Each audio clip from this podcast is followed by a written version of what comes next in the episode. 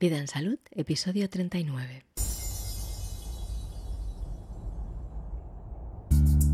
Introducción a la pedagogía Waldorf.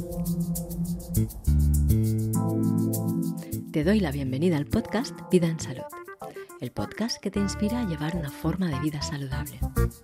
Esta propuesta es mi iniciativa y yo soy Diana Valeria. En este podcast nos proponemos aumentar la conciencia de que la salud es una responsabilidad personal, de que únicamente tú eres responsable de tu salud, que nadie más lo es. Y te ofrecemos información, conocimiento e inspiración que te pueden ayudar a tener la seguridad que necesitas para poder aceptar y tomar esta responsabilidad. Entendemos la salud desde un punto de vista muy amplio y hablamos de los muchos aspectos que afectan a la vida y que demasiadas pocas veces se vinculan con la salud.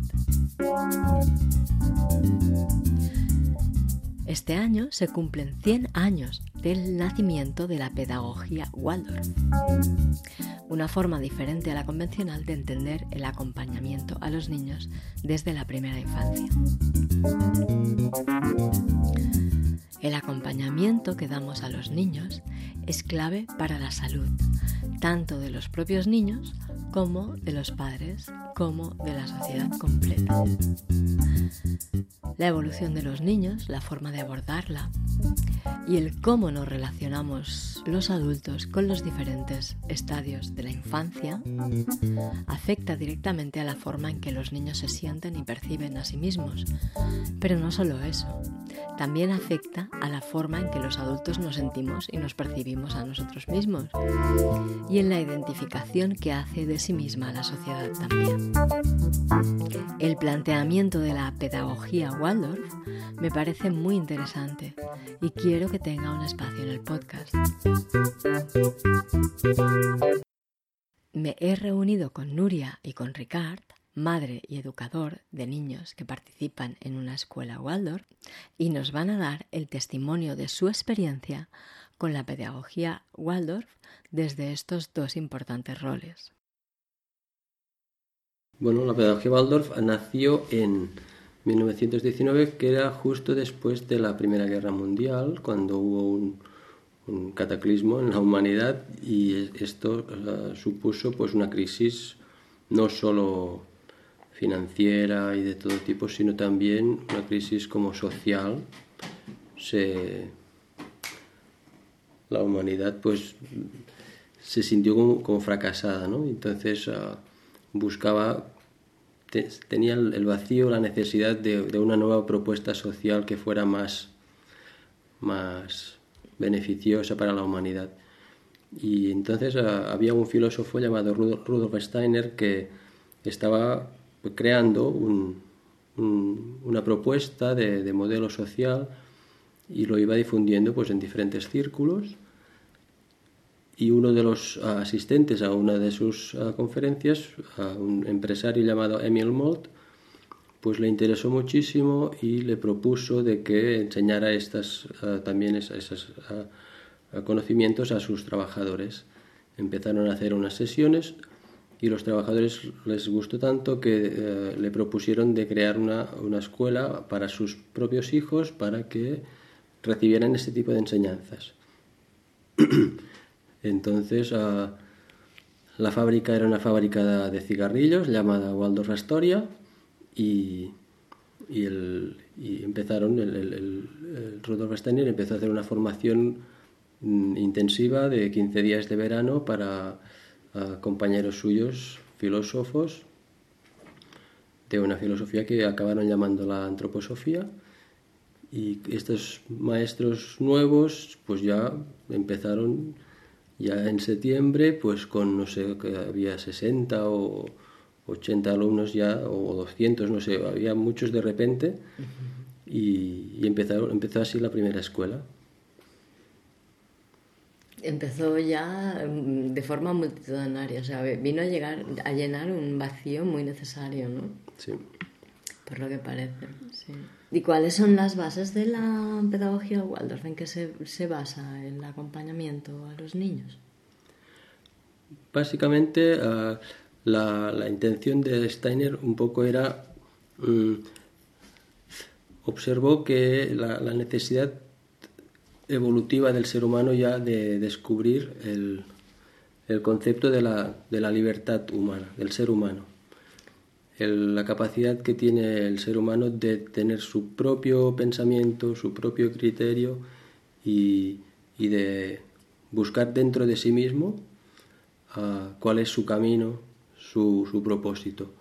Entonces, ah, ah, su, su, su, filosofía básicamente empezó ya con su primer libro, La filosofía de la libertad, donde empezaba a, a sentar las bases de, lo, que luego ha, fundamentado la pedagogía Waldorf, que, que realmente se apoya mucho en, en, facilitar al ser humano, a cada niño, pues no condicionarlo, sino permitirle que él pueda desarrollar lo que la semilla que lleva dentro de sí y que le llevará a transitar por la vida, a expresarse, a, mostrar algo que viene a traer al mundo.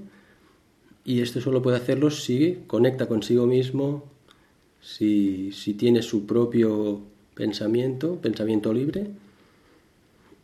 Y, y en esta pedagogía realmente cuidamos mucho que, que los niños puedan ser ellos mismos. O sea, de alguna manera estáis apoyando muchísimo la construcción de lo que el o sea, de que el niño esté seguro de quién es, ¿no? Para que de alguna manera esto pues le acompañe como una fortaleza siempre. Claro. Es la, la, visión de que no, los niños no son, cuando nacen no son sacos vacíos que hay que llenar y que serán lo que sea, según lo que se haya llenado, sino que se, se, tiene el convencimiento de que, de que los niños cuando nacen ya llevan, ya llevan en sí mismos un camino transitado, un, un, un camino por transitar y que, y que no, no vienen de vacío. Por lo tanto, ya podemos observarlos, ya podemos ver qué nos vienen a decir, cuál es su temperamento, cuál es su, su manera de expresarse y, y, qué podemos aprender de ellos. Porque no vienen de vacío. Todo lo contrario de lo que viene a predicar la neurociencia. Pero bueno, está bien. Entonces debe tener mucha conexión, o sea, Rudolf Steiner debía tener bastante conexión con ah, las teorías del budismo de la India o así, ¿no? De las teorías de la reencarnación. Sí, sí, sí, sí. Su antroposofía realmente mm, bebe mucho de, de, fuentes orientales, occidentales, y realmente es, es como muy universal y no, no, se, no se ah, decide por ninguna, pero, pero sí que se puede ver cómo, cómo ha recibido pues también sabiduría de, de, diferentes partes. Diferentes culturas, diferentes... Sí. Entonces, mm, si hace 100 años que de todo esto, pues coincide con un poco con el, el emerger del romanticismo alemán, cuyo icono fue Goethe. Uno de sus iconos más importantes fue Goethe, que desarrolló también muchas teorías filosóficas y científicas también. Sí, Goethe fue un, referente importantísimo para Steiner. Él lo estudió a fondo, ah, hizo ah, trabajos de, de, síntesis y, y, exploró un montón su toda su bibliografía y, captó realmente el, método, el método de trabajo de Goethe, sobre todo ah, en relación a la observación de la naturaleza. Goethe realmente sus teorías estaban basadas en una minuciosa observación de la naturaleza, de, de sus ah, estructuras, de sus procesos de crecimiento, y, esa minuciosa observación le llevaba a, sacar conclusiones, pero fruto de la observación. No eran, hipótesis, teorías, no, no, el resultado de una observación detallada le llevaba a, ver que había un, un, conocimiento, había un, una, un sentido en, en el por qué las cosas eran así. Y este método de observación, Steiner lo, lo traspasó, lo, trajo a, la observación de los niños, del ser humano, mm. y, fue a, raíz de este, este método de observación que hoy en día todavía los maestros para nosotros es una de las herramientas más importantes, la observación de los niños, y tenemos un método de, de observación de niño a niño en que ah, el claustro de maestros puede estar observando conscientemente a un niño para realmente entender quién es este, este ser y qué nos está diciendo con su comportamiento, qué necesita, cómo quiere ser acompañado. Y, esto no lo hace el solo maestro, el tutor, sino todo el, todo el conjunto de maestros. El resultado de estas observaciones ah, que llegan hasta el punto de conectar no solo con el niño físico, sino también con el alma del niño, el ángel del niño. Y esto es muy profundo y realmente llega a, conectar con el ser del niño y, se producen a veces cambios notables en, niños después de haber eh, sido observados por el claustro. Claro, es un principio de la cuántica. Principio de observación. Son cosas muy, muy potentes. Entonces, mm, digamos, en este trabajo de, observación que implica una percepción de, del ser, ¿no? De ese niño, ¿cómo de alguna manera se comparte esto con los padres? ¿O es una cosa que digamos que forma parte, digamos, del claustro de profesores? y, se queda ahí y los padres hacen su trabajo en este aspecto por, por su lado. ¿Cómo es?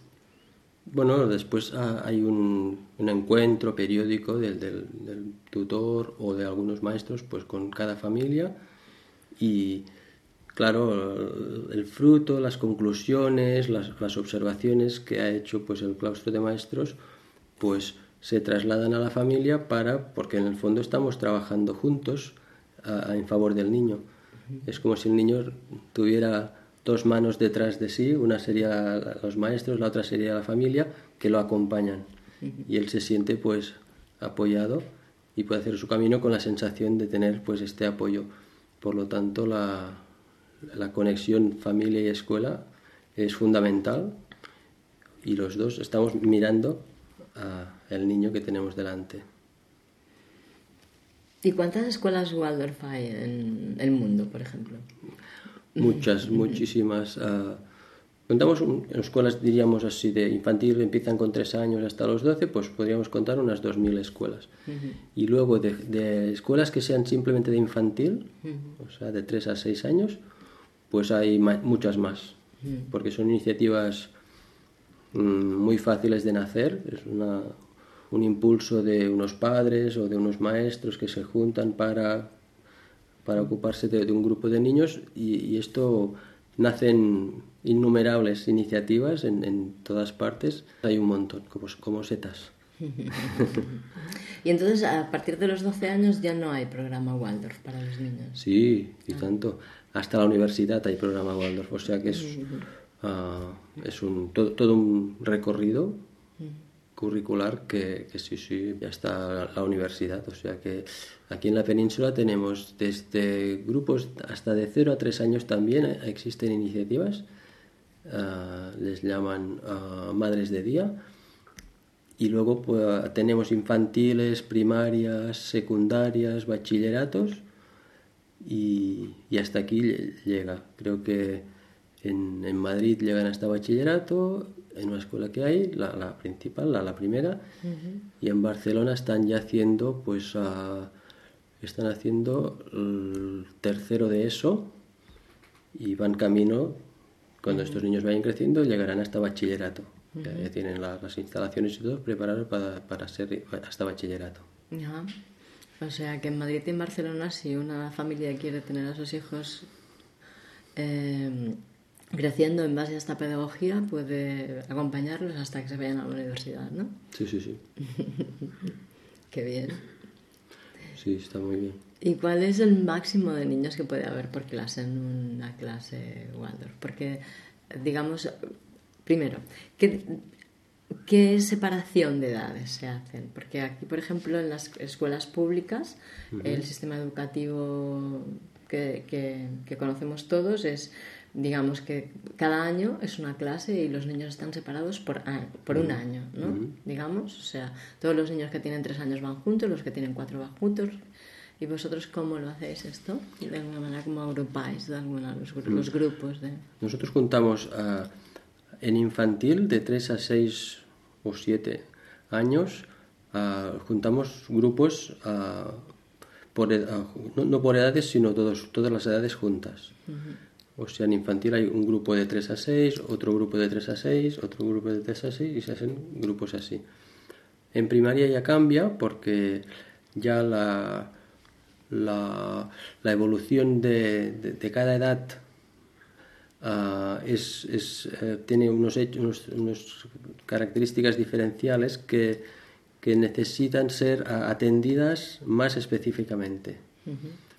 Y, no es lo mismo realmente un niño de primero que un niño de tercero, que un niño de sexto, de quinto. Realmente son uh, ambientes diferentes mm, a, nivel pues emocional, a nivel a diferentes niveles. Cada, cada edad tiene sus connotaciones y realmente uh, juntarlos mm, sería no, no, podrías atender realmente. Uh. Entonces lo separáis por años a partir sí, de, de... a partir de primaria pues ya la clase de primero, la clase de segundo, la clase de tercero. Que tienen siete años, ocho años, nueve sí, años. Sí. Uh -huh. O sea que funciona un poco diferente por lo que yo he visto uh, a la escuela pública normal, sí. porque no cortan, no cortan por año, por año natural, sino que cortan por la un poco diferente por, por, la edad y la evolución ah. uh, también fisiológica del niño, el ah. tema de los dientes. Mm. Uh, sí, sí, sí, sí. Ah, os, os pasa eso, no, no, es que, digamos, como ya has hecho este curso y ya se ha acabado el curso escolar, el curso lectivo, pasas a otro. Básicamente, a, un momento importante es el momento de la, del paso a primaria, en que realmente normalmente es eh, entre los 6 y los 7 años, pero también depende del niño. Y hay un punto de madurez en que el niño ya realmente tiene resuelta su, su evolución orgánica, sus órganos están realmente confirma, consolidados. El hígado, que es de los que más tardan. Sí. ¿no? Pues cuando ya orgánicamente el niño está, pues realmente. ¿Y cómo uh, lo veis esto? Claro, hay, hay, hay sistemas y hay todo, está, está creado todo un, un método de, de, de, observación. Tenéis, unas pautas de, de observación sí. que os ayudan sí, según parámetros. A nosotros nos ayuda una doctora uh -huh. que, que, nos viene para justo para hacer estas pruebas de madurez que les llamamos. Uh -huh. para estar, es, madurez biológica sería. Sí, está Física. preparado para la escuela, para uh, entrar en el mundo de, de, la de primaria, del aprendizaje más un poco más formal. Y, y, este paso es importante hacerlo bien y hacerlo en el momento que el niño realmente uh, lo pide y está preparado para ello. Su, sus fuerzas internas, sus fuerzas vitales, cuando están ocupadas en, en formar los órganos, están ocupadas en esto. Mm. Y si tú les pides otro tipo de, de, de trabajo de más, más, intelectual, esfuerzo, sí. el niño no puede atenderlo. Uh -huh. Está, le, le, le, va muy grande y, y, ves que no está, no está en, en ello, no, no, puede concentrarse, no puede... Claro, le estás pidiendo algo que no puede atender, porque claro. para él la prioridad es formarse, obviamente. Claro. En cambio, cuando esto está resuelto, él mismo ya estas fuerzas se desplazan y dejan de estar ocupadas en eso y se ocupan en se abren, se abren a otro tipo de conocimiento del mundo uh -huh. y ellos mismos están completamente preparados anímicamente, físicamente y, y, su actividad también cambia. Y entonces detectar este momento es muy importante porque si nos precipitamos o nos retrasamos puede ser malo para el niño para toda su formación futura. Claro. Y entonces ah, se intenta que realmente los niños que pasan a primero pues estén todos ah, maduros. Y entonces los ves a ellos que tienen interés, deseo de aprender, quieren ya aprender como los mayores y sale de ellos mismos un interés. Ellos mismos estiran al maestro, queremos aprender. Y es muy diferente de la actitud del maestro cuando quiere enseñar aunque el niño no esté preparado y eso parece que estés haciendo embutidos. Venga, come, come. No, no, es el momento. Y es, muy agradable la sensación de cuando uno tiene sed darle agua. Y es un encuentro, maestro y alumno, que es muy agradecido porque los niños sienten este agradecimiento de, de ser saciados en su necesidad y el maestro pues satisfecho de poder ofrecer lo que te están pidiendo. Es muy diferente. Qué bonito.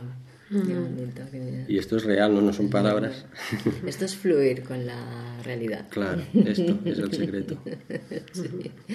Muy bien, muy bien. Muy lindo. Entonces, bueno, ya sí, estas dos preguntas ya me las contestaste. Muy bien. Y. Mm, a ver.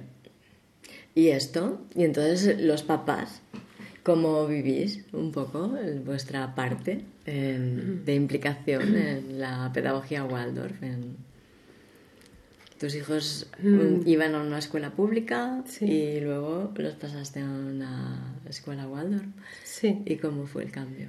hicimos el cambio, o sea, este, este, es el segundo curso que están aquí en la escuela y hicimos el cambio que, que bueno, fue un cambio buscado, no fue un cambio fácil, pues tomar la decisión, yo me coloco ahora en el lugar de tantos papás que, bueno, que llevan a sus hijos a la escuela al lado de casa porque es lo que está costeado por el Estado, porque al final las familias también queremos ponerlos las cosas fáciles. Mm y fue, fue, bueno, fue toda una decisión, ¿sabes? De las de esas con mayúsculas, toda una decisión.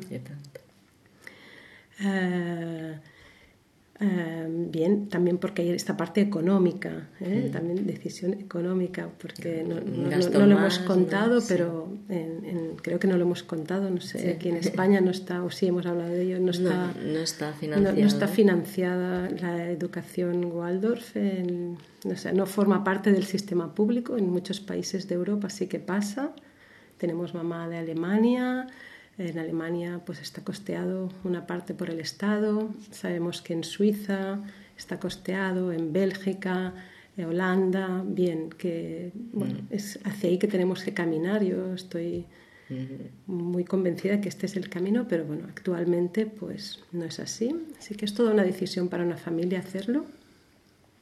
Eh, y bueno, fue fue pues que vas viendo cositas, ¿no? Vas viendo cositas que, que, te gustaría que fueran de otra manera y, y, bien, y el sistema también hace lo que puede, los maestros que están en el sistema hacen lo que pueden, hacen su labor. Y los papás que como yo pues estuvimos estuve en, en el AMPA de la escuela durante tres años al frente del AMPA con proyectos interesantes. Ves que sí que se están abriendo cosas en lo público pero es lento el cambio porque es mover toda una estructura, todas unas dinámicas, eh, bien, que, cuesta. Y tus hijos crecen rápido, mm. crecen muy rápido. Entonces, bueno, pues tomamos esa decisión y sí que mi hija empezó en la primera clase ahora que estábamos hablando de esto primero y segundo, ella ya había hecho primero en la escuela pública y aquí pues nos dijeron que tenía que volver a hacer primero, así que fue un poco sorpresa. Eh, y ella no quería. lo que ¿Por qué tengo que repetir curso, mamá? es como, es que no soy válida, yo ya lo he hecho. ¿no? ¿no? es que no será lo mismo, es que será otra cosa. Mm. Así que ella entró en primera clase porque ella cumple los años en septiembre. Entonces ella era en la escuela pública era de las pequeñas de su clase y ahora aquí pues está en las mayores, en este grupo en el que está. Y... claro, entró un poco rebotada, pero ¿cómo salió ese curso? Pues salió, salió bien. sí, ella enseguida, sí, o sea, es que casi es como que, bueno, la maestra me decía que, que no hablaba de la otra escuela, enseguida entró como de cabeza, ¿no? como muy fácil su, su aterrizaje. Y para mi pequeño, que bueno, está en infantil, pues también, pues infantil, el ambiente de infantil es, parece mucho a una, a una casa. Hay juguetes de madera, hay lana, mm, hay telas y las maestras cuidan, cuidan mucho. Son, dos eh, en el grupo de mi hijo pequeño. ¿Cuántos niños hay? Eh, serán entre 12, 12, 13, no sé muy bien, entre 12 y 13 y son dos, que una coge como el papel, creo que se le llama así todo, como dices, la madre es como el referente. Y mm, van mucho como por ritmos, veo, hay, hay mucha, dan mucha importancia al tema de los ritmos, o sea, hay ritmos semanales, o sea, cada lunes hacen pan, cada miércoles acuarela, pues los martes y los jueves salen al bosque y los viernes hacen euritmia. Y estos ritmos se mantienen durante la semana. Eh, euritmia. Euritmia qué es, porque seguramente habrá quien no estará oyendo y no sabrá qué es euritmia. Por lo que yo he entendido y he visto, es movimiento, eh, es como, como una danza-movimiento, algo así, o sea, se, hace con el cuerpo, hacen formas con el cuerpo y a un ritmo lento. Y cuando lo he podido experimentar, a mí me ha transmitido mucha paz porque son ritmos lentos, que entiendo que los niños tampoco debe ser tan fácil que entren ahí, porque claro, los niños están en, el hacer y son movidos, ¿no? pero justo es como un poco como el tai chi, por decir algo, y veo que hacen como formas ¿eh? con, con, su cuerpo. Y así como en círculo, y, y también cantan en euritmia. No, no cantan, vale. Luego Ricardo nos explicará mejor. Y, bien, y, por lo que hace al pequeño, esto es, es, como un poco la extensión de la casa. También un cambio importante para nosotros respecto a la pública es el horario. Aquí hacen un horario seguido, entran a las 9 y salen a las 3, se quedan a comer. Eh, claro, hasta ahora en España, en España, en Cataluña, donde yo vivo, pues el horario es de 9 a 12 y media de la escuela pública, a las 12 y media paran mm, y vuelven a empezar a las 3, una hora y media más, de 3 a 4 y media. Y bueno, esto para una familia, pues, pues es romper, o sea, vives al lado de casa y tienes un trabajo que te permite eh, recogerlos a las 12 y media, o tienes abuelos, o... O, o, alternativas que sí. Sí. Eh, pues también nos hemos sacado los libros de texto de encima que a mí me pesaban mucho a nivel físico y metafórico.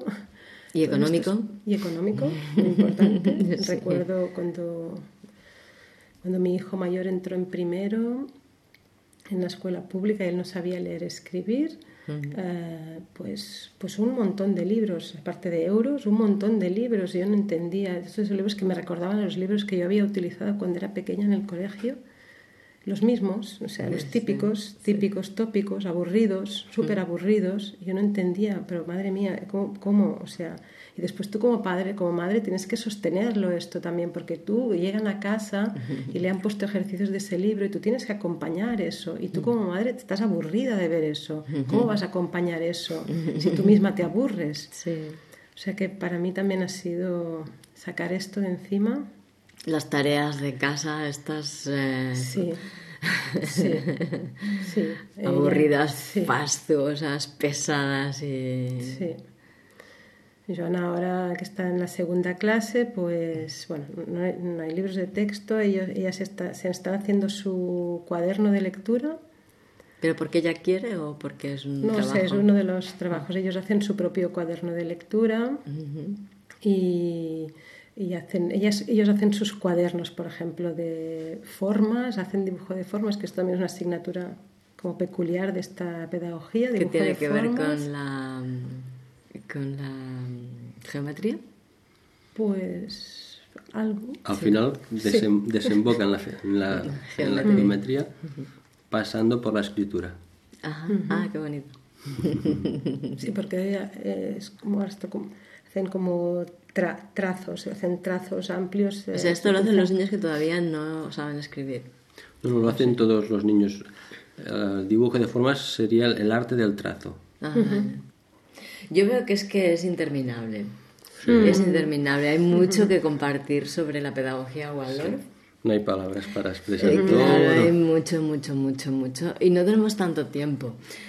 Así que os voy a pedir que eh, resumáis algo que consideréis importante que decir ahora, pues para un primer contacto, para cualquiera que tenga un primer contacto con la pedagogía Waldorf. Yo para mí es que ha sido como descubrir un, tesorito, que es por esto quiero compartirlo, es un tesoro que, que, que es muy amplio, o sea, yo también estoy entrando, estoy como, bueno, estoy acabando de empezar, eh, pues eh, mm, aquellas personas que tengan inquietud por mm, aprender de la naturaleza, esto, las escuelas Waldorf normalmente están en contacto con la naturaleza y, dan mucha importancia a esto.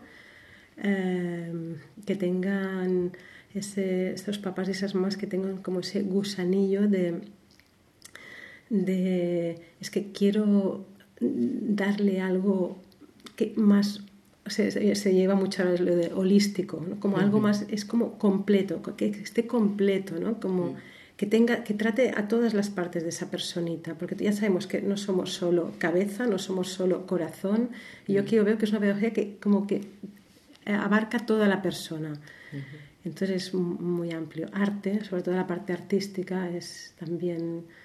Y qué bien que puedan entrar así, qué bien que puedan aprender con, con, belleza, que puedan aprender con gusto, ¿no? Que no sea, ostras, qué rollazo esto que me toca hacer. O sea, poder despertar esto. Y bueno, y les invito, si están cerca de Barcelona, que tenemos las puertas abiertas de la escuela, es una buena oportunidad. Y si no es de esta escuela, de otras escuelas Waldorf, todas hacen puertas abiertas. La nuestra es el 9 de marzo eh, de este 2019 en Vallgorguina y hay talleres para adultos, también así los papás y las mamás pueden experimentar en su propia piel, porque a veces que te digan, que te hablen, pero cuando tú lo experimentas, ¿qué sientes tú cuando haces un dibujo de formas?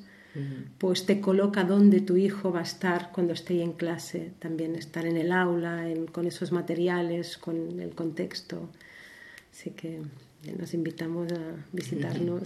¿Y hay algún sitio en Internet donde mm, cualquier persona de cualquier parte del mundo pueda ir y ver si tiene una escuela Waldorf cerca para ir a alguna de estas jornadas de puertas abiertas que están habiendo en todas las escuelas Waldorf, que están habiendo en todas las escuelas Waldorf del mundo en este momento porque estáis celebrando vuestro centenario, ¿no? Eh, ¿Hay algún lugar donde esté toda esta información? Que cualquiera que esté escuchando esto, esté donde esté, pueda entrar y decir, a ver si cerca de donde yo estoy hay alguna y puedo ir. Una, una web general creo que no existe todavía. Hay eh, webs más locales. Mm. Aquí en Cataluña tenemos la Sharsha que reúne todas las escuelas Waldorf de, de Cataluña, que tiene una propia página web, la web de la Sharsha Ah, y luego mm, cada escuela tiene su, su página web. Pero sería cuestión de poner pedagogía Waldorf, escuela Waldorf y la ciudad. Y la ciudad, y, luego es posible que se encuentre. Por ahí cerquita, ok. Muy bien. ¿Y qué nos dices tú, Ricardo? ¿Algo más? bueno, hay tanto que decir. ya. Pero bueno, ah, para mí, hombre, para mí lo, lo, importante de, de, esta pedagogía es sobre todo que, que un poco lo que hablaba antes, que, que el niño uh, pueda sentir que, que lo que necesita en cada etapa de su vida está bien acompañado. Cuando está en infantil, básicamente necesita movimiento, necesita pues autoexploración, uh, posibilidad de, de trepar, de, experimentar, de tocar con las manos, con todos los sentidos, experimentar y esto tiene que tener la oportunidad de hacerlo. Entonces creamos el ambiente necesario para que el niño pueda desarrollar y mm, superar ah, esta etapa. Si esta etapa está bien ah, resuelta, el niño ha podido realmente saciar esta necesidad, entonces entrará en, primaria, en, primera, en primaria con otras necesidades. Y esas necesidades en primaria son más ya no tanto el movimiento físico, las piernas, los pies, las manos, sino más la parte rítmica central del cuerpo, el corazón, los pulmones, el latido y toda esta parte más de corazón que quiere decir pues más las emociones, ah, el ritmo, la música, la belleza, el arte, ah, todo esto a, los niños de primaria esto les, les atrae de una manera natural e inconsciente y este es su medio, su agua en este momento es este. Entonces los maestros que lo hemos observado, lo hemos aprendido, sabemos que si en primaria el niño está ahí, pues para qué llevarlos a la cabeza, si todavía no han llegado a la cabeza, esto será en secundaria. En primaria están en el arte, en la música, pues todo lo que se les quiera transmitir a nivel de conocimientos, pues tiene que tener el vehículo del arte, no como finalidad, no para crear artistas, sino para ser el vehículo, al vehículo, el puente para acceder a los niños. Entonces, a través de canciones, de cuentos, de color, de todo, todo, ni que sea para enseñar a sumar, ni que sea para enseñar a, leer, todo tiene que estar amarado, empapado de color, música, arte. Movimiento. De esta manera los niños lo sienten como una, lo viven, entran dentro de esto y ya no es un aprendizaje memorístico y mental, sino que es una vivencia propia. Y todos sabemos que lo que hemos vivido nos, nos ha, se nos ha, nos ha calado, se nos ha integrado, ¿no? Entonces, ah, yo, por ejemplo, enseñé a sumar a, mis alumnos a, sumar y a restar a través de un cuento, de un enanito que le pasaban un montón de aventuras que los niños esperaban saber qué pasaría y así aprendieron a sumar y a restar. De una manera divertidísima, con fantasía y esperando a ver si el rey cuervo les haría o no les haría. Y estaban todos así. Pues aprendieron a sumar y a restar. Pues fue el vehículo. y, y si lo sabemos, pues hay que aprovecharlo. Bueno, está muy bien que lo sepáis, porque yo no se me ocurre cómo podría enseñar a un niño a sumar y a restar mediante un cuento. es muy divertido. Seguro que sí, seguro, eh, seguro. Y lo que se nos ha quedado pendiente un poco que nos expliques lo que es la arritmia. La Desde el conocimiento. la arritmia es ponerle movimiento a, es ponerle movimiento al sonido. Ajá. O sea, es mm. danza. Steiner ah, vio que cuando emites una A, se crea una vibración. Cuando emites una B o una cualquier otra cualquier letra y también cualquier sonido musical, pues crea una vibración que luego, ah, apoyado por ah, especialistas del movimiento, desarrollaron un movimiento para cada letra, para cada sonido, para cada mm, nota musical.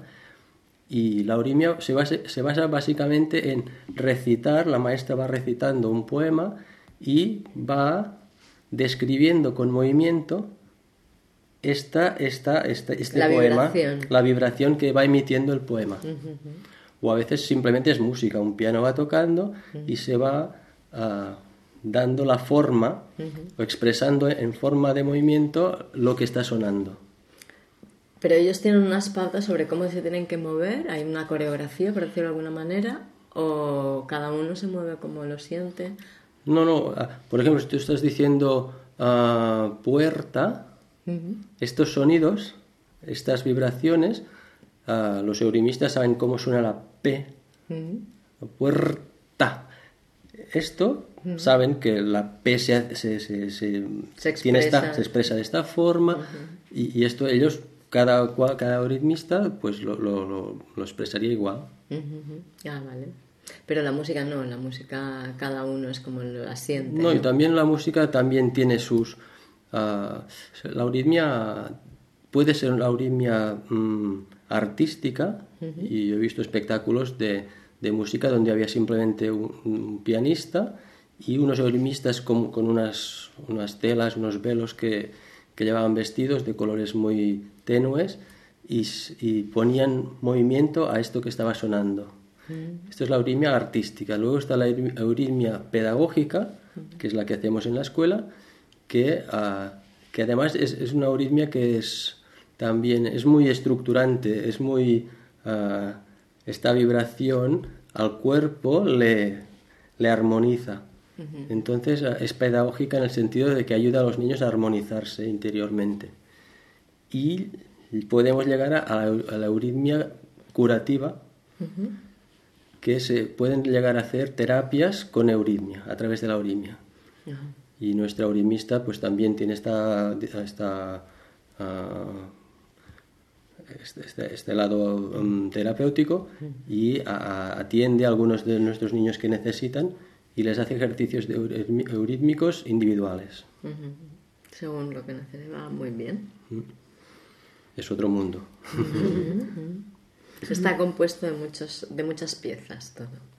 Sí, sí, realmente es, es tan extenso, tan extenso que, que en una vida es justito para... Como la vida misma. sí, sí. ¿Algo más? Bueno, no acabaríamos. Ya. Bueno, pues lo vamos a dejar aquí y nos emplazamos para una próxima Bien. ocasión que nos volvamos a encontrar y sigamos mm. comentando y hablando y explicando y disfrutando de, de esta sensibilidad, porque de hecho es una sensibilidad. Ah, ¿Puedo decir una cosa que se me acaba de bueno, ocurrir? Va, sí. y tú lo haces corte y te... Sí, sí. En relación a la, a la salud, ¿vale? Uh -huh. el hecho de de darle a, al niño lo que necesita en cada momento de su vida, a esto se traduce en salud. Exacto. Por lo tanto, se, se dice que la pedagogía Waldorf es una pedagogía uh, de tipo terapéutico, porque realmente uh, los niños que uh, transitan eh, eh, las diferentes etapas de, este, de esta pedagogía, pues mm, van creciendo con sus etapas mm, correctamente desarrolladas y por lo tanto esto es salud para el presente pero también salud para el futuro. Pero niños que pueden, hemos tenido continuamente niños que vienen realmente eh, afectados en su salud, que vienen de otras escuelas, de otros sistemas, de otra de, otro tipo de atención que realmente pues los papás dicen mi niño eh, realmente se está pagando su vitalidad, su carácter y, y ves cómo después de unos meses de, entrar en esta pedagogía, cómo, pum, recuperan esa luz que habían uh, ido perdiendo. Entonces, uh, el, el, hecho de que cómo es posible pues que una pedagogía pueda curar parece que lo que cura siempre son medicinas o, o terapias, pero no, el hecho de que la, la, persona reciba lo que realmente necesita es simplemente saludable. Exactamente. Justo cuando el, está... alimento, el alimento, pero a nivel físico, ¿no? Es como el alimento claro, para el alma, claro, ¿eh? Claro. La nutrición sí, sí. del Anímica, alma. Sí. Mm. Yo estaba pensando cuando antes estaba explicando algo. Ah, sí, justo cuando estabas diciendo que estáis viendo, o sea, en qué etapa está cada niño para poder traspasarlo al espacio o al momento en que le empezáis a dar aquello que corresponde a cada una de las etapas, ¿no? Mm. Para no darle aquello que, que no puede asumir, ¿no? En cada momento. Y, y se me estaban viniendo imágenes de todas las rabietas que he visto en niños a lo largo de mi vida, ¿no? Y ese sentimiento de frustración tan grande que ves en el fondo de una rabieta en un niño pequeño, ¿no? Sí. Y, y, lo estaba asociando precisamente a esto, ¿no? Al, al, como decir, déjame en paz, porque me estás, yo quiero, yo quiero darte lo que me pides, pero me estás pidiendo algo que yo no puedo y me siento muy frustrado, no puedo, no puedo, no puedo, no puedo, ¿no? Sí. Y, y, eso es, mmm, claro, porque no somos conscientes de la crueldad que hay detrás de eso de estar pidiéndole a un niño que deje de atender la necesidad primaria que tiene su organismo de formarse, de madurar correctamente para hacer los procesos vitales que necesita para poder atender otra cosa que nosotros consideramos prioritaria. Es como decirle, es que tu vida no me importa, tu salud no me importa, tu integridad no me importa. Lo que es importante es que aprendas que dos más dos son cuatro. Y es, es muy... Es, hay mucha crueldad ahí detrás, sin saberlo. ¿No? Totalmente ignorante, pero hay mucho. Y sí yo cada día doy gracias de poder ah, compartir el día con niños que, que, pueden ser ellos mismos, que son niños que están viviendo su infancia de la manera que natural que, que, tienen que ser, que tienen que vivir los niños. Son niños que, que uh, se expresan tal como son. No siempre sus expresiones son plácidas y, porque a veces que son niños. Claro. Entonces, y si se enfadan, se enfadan. Entonces, procesos, hay convivencia entre ellos, cada uno quiere expresar lo que es, hay roces y, esto uh, competitividad también, les, les enseña pues que bueno que cada uno puede ser libre, pero su libertad se termina donde empieza la del otro. Y hay que empezar pues a aprender también a convivir, pero desde, o sea, tienen realmente la oportunidad de, aprender a convivir, pues en la práctica. y, pero al mismo tiempo ser ellos. Y esto es, bueno, para mí es un privilegio poder pues estar ahí ayudando a, que los niños puedan ser ellos y al mismo tiempo compartir la vida con, los demás. Es muy bonito y el, ambiente que hay en la escuela es un ambiente que no que ves que hay esa, esa pasión por, por ser uno mismo, pero también esa capacidad de decir, bueno, ahora aquí me, me tengo que esperar, aquí puedo ceder el paso y, esas cosas que te van enseñando pues a, también a, mirar a, los demás, a mirar a tu lado. Y, tener en cuenta a los demás. Y ves que en la escuela no es el ambiente de los niños, del patio, no es un ambiente de, crueldad, de, de, ¿sabes? Es, es, no sé, es, es bonito. Mm. Para mí, bueno, es un, un, privilegio, es que no sé si lo he comentado antes, como estoy que hacer aquí dos, dos tomas, no sé qué he dicho en catalán y qué he dicho, pero que es un privilegio que como, como mamá, que yo llevo a mis hijos a la escuela, lo hago por ellos, pero como mamá yo también estar aprendiendo constantemente, o sea, como la escuela como una fuente como una fuente de, inspiración y de aprendizaje para mí, que, que, además me sirve para mis clases, que estoy compartiendo el yoga con niños, así que esto, ¿no? Juegos de dedos que hacen ellos con canciones, que, realmente estos son mudras, eh, ellos no lo saben, pero están trabajando conexiones neuronales, que se está trabajando muchos niveles. Eh, entonces, eh, qué, qué, placer, o sea, ir ahí y recibir tú también como mamá.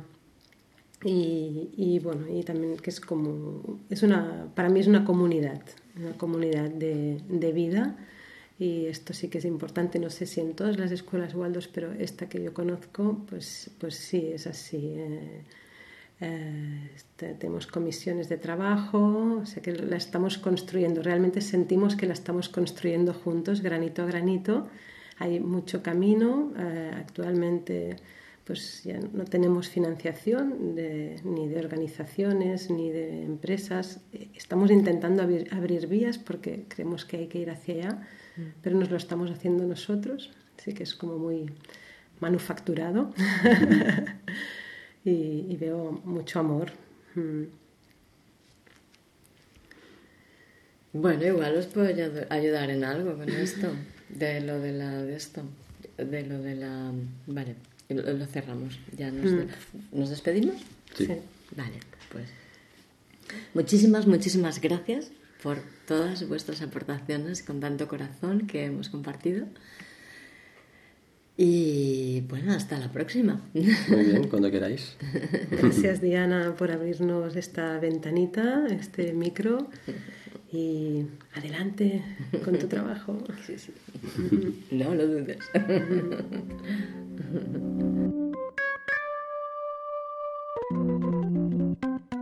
Hasta aquí la introducción a la pedagogía Waldorf. Consolidada en algunos países europeos y avalada por 100 años de práctica que han acompañado a varias generaciones de niños hasta la adultez, formándolos como seres capaces de desenvolverse en la sociedad en que vivimos.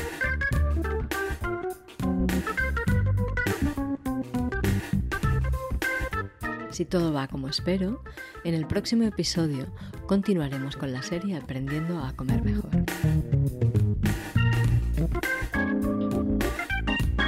Gracias por escucharme. Gracias por participar, por tus comentarios, por tus sugerencias. Gracias por tus valoraciones de 5 estrellas, por tus me gusta.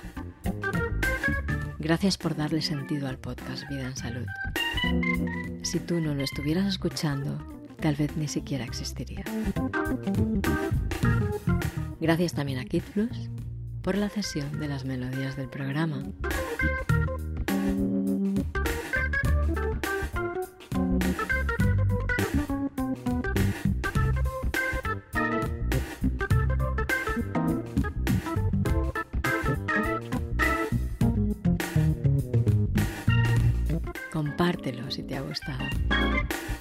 Y permite que los niños escuchen el podcast si tienes niños.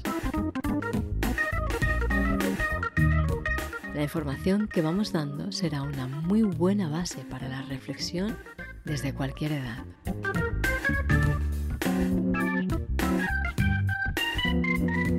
Si quieres proponer un tema o exponer una pregunta, escríbeme a vidansalud.dianavaleria.es.